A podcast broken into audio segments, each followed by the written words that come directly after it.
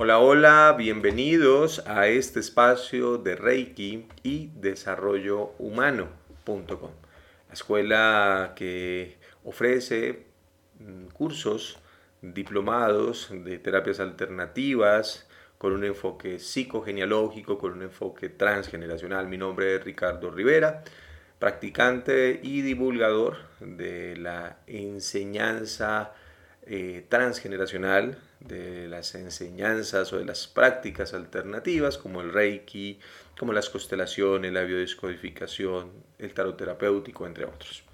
El día de hoy quisiera en este espacio eh, reflexionar acerca de por dónde empezar los procesos, dónde debo iniciar cuando recién llego esta búsqueda, cuando quizás hay una voz eh, interna que me motiva y me mueve a, tomar ciertas decisiones, a elegir ciertos caminos, y no literalmente una voz que le hable a uno al oído, pero sí unas sensaciones, unos impulsos que nos llevan pues justamente a buscar, a buscar, a querer mirar, a querer encontrar la causa raíz de nuestros problemas, y es ahí donde entonces nos encontramos en la mayoría de los casos con un océano de, posibilidades, en donde será siempre importante hacer una pausa y tomar distancia para esencialmente a futuro cambiar la manera en la que veo, en la que interpreto y en la que percibo las cosas.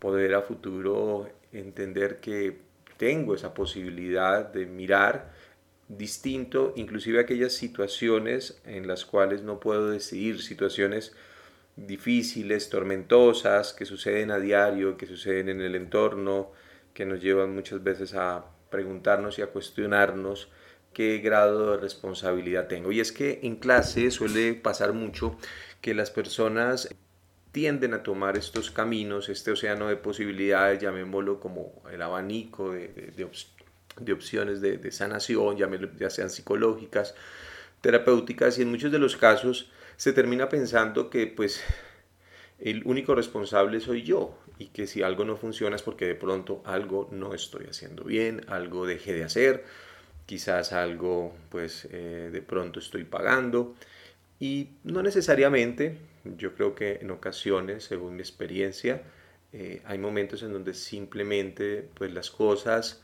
suceden y pasan y nos toca vivirlas y está en nosotros cómo transitarlas, de qué manera. Tengo aquí a la mano una figura que saqué del tarot terapéutico y veo eh, en la figura 2 de oros unas olas que suben y bajan y, saben, esto me recuerda un poco a, a la vida, a, las, a los subires eh, y bajares, a, a, las idas y venidas, a, las, a los momentos de inestabilidad en los que actualmente vivimos, ¿no? Hoy se entiende el mundo como cambiante, complejo, ambiguo, incierto.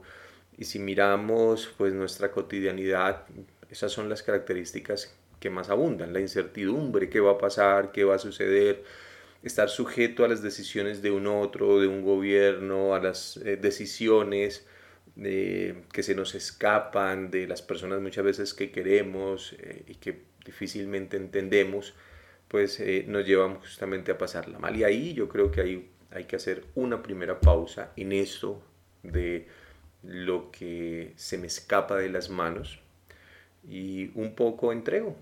Hay una afirmación de Luz Hay que utilizamos mucho en la escuela y creo que empata muy bien justo para esas situaciones. Y es confío en que el proceso de la vida cuidará de mí y cuidará de mi familia.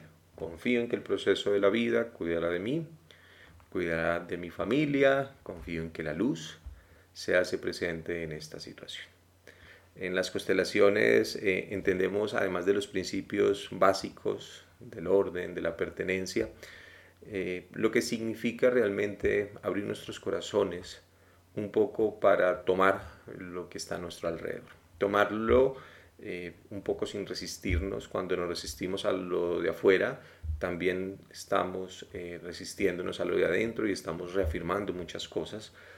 Justamente cuando nos encontramos con situaciones inciertas, se dispara cierta resistencia, cierto rechazo, cierta rabia, ciertos condicionantes que en últimas lo que hacen es unirnos más a esa situación. Repito, no, no se trata de que me someto, de que me resigno, de que tengo que agachar la cabeza y no puedo hacer más, sino por el contrario, más bien eh, estoy ante una posibilidad de poder inclinarme ante eso y vincularme de manera distinta, no con la rabia, el resentimiento o el rechazo, sino me vinculo a través de la confianza, de la fuerza, de la energía, del tomar lo bueno, como nos suelen decir, ¿no? Tomar lo bueno de cada situación. Solo que muchas veces esto de tomar lo bueno, pues eh, significa que terminamos rechazando lo que no nos sirve y quizás en lo que no nos sirve o no nos gusta también está una enseñanza,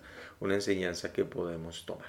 Entonces, eh, tomo lo bueno, tomo lo malo, aprendo de lo bueno, aprendo de lo malo y de alguna manera entiendo al final sumadas las cuentas, que no hay ni bueno y no hay ni malo, que los conflictos, las enfermedades simplemente son lenguajes del cuerpo individual o del cuerpo sistémico y que puedo de alguna manera tomarlas. Confío en que el proceso de la vida cuida de mí y cuida de mi familia. Primer paso entonces para iniciar procesos, tomar un poco de lo que la vida nos termina dando. Abrir nuestro corazón, confiar en que el universo se ocupará en algunos de los casos, entender que ahí hay una enseñanza quizás valiosa, que para poderla ver hay que hacer una pausa, respirar profundo, voltear a mirar a nivel de adentro y no necesariamente pensar que algo no estoy haciendo, que algo estoy haciendo mal,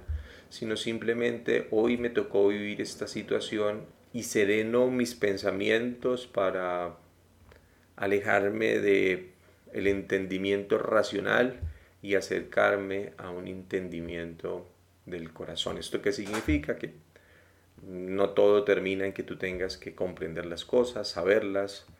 Hay personas que entienden, mapean muy bien su situación, pero al final uno se da cuenta que eh, no basta con entender, que hay que hacer un movimiento en el alma, pero no puedo mover algo si no he visto bien qué es lo que debo mover.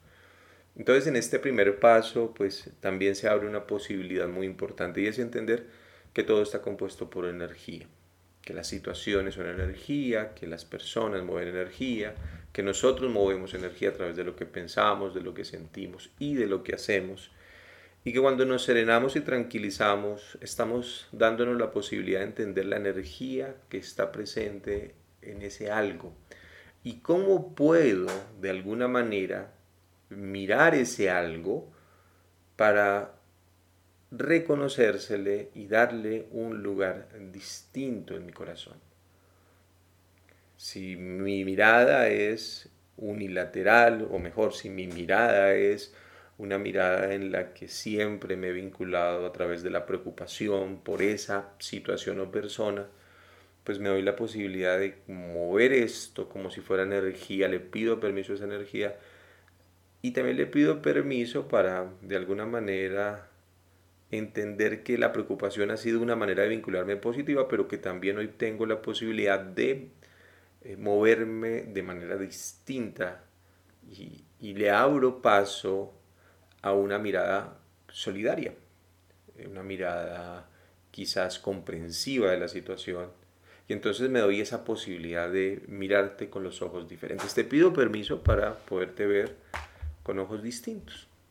Eh, esto es pues una práctica recurrente que nosotros pues solemos hacer. Entonces, bueno, en esta primera entrega, en estos primeros minutos, de este primer paso quería compartir con ustedes esta reflexión, invitándolos a que busquen momentos, espacios para distanciarse.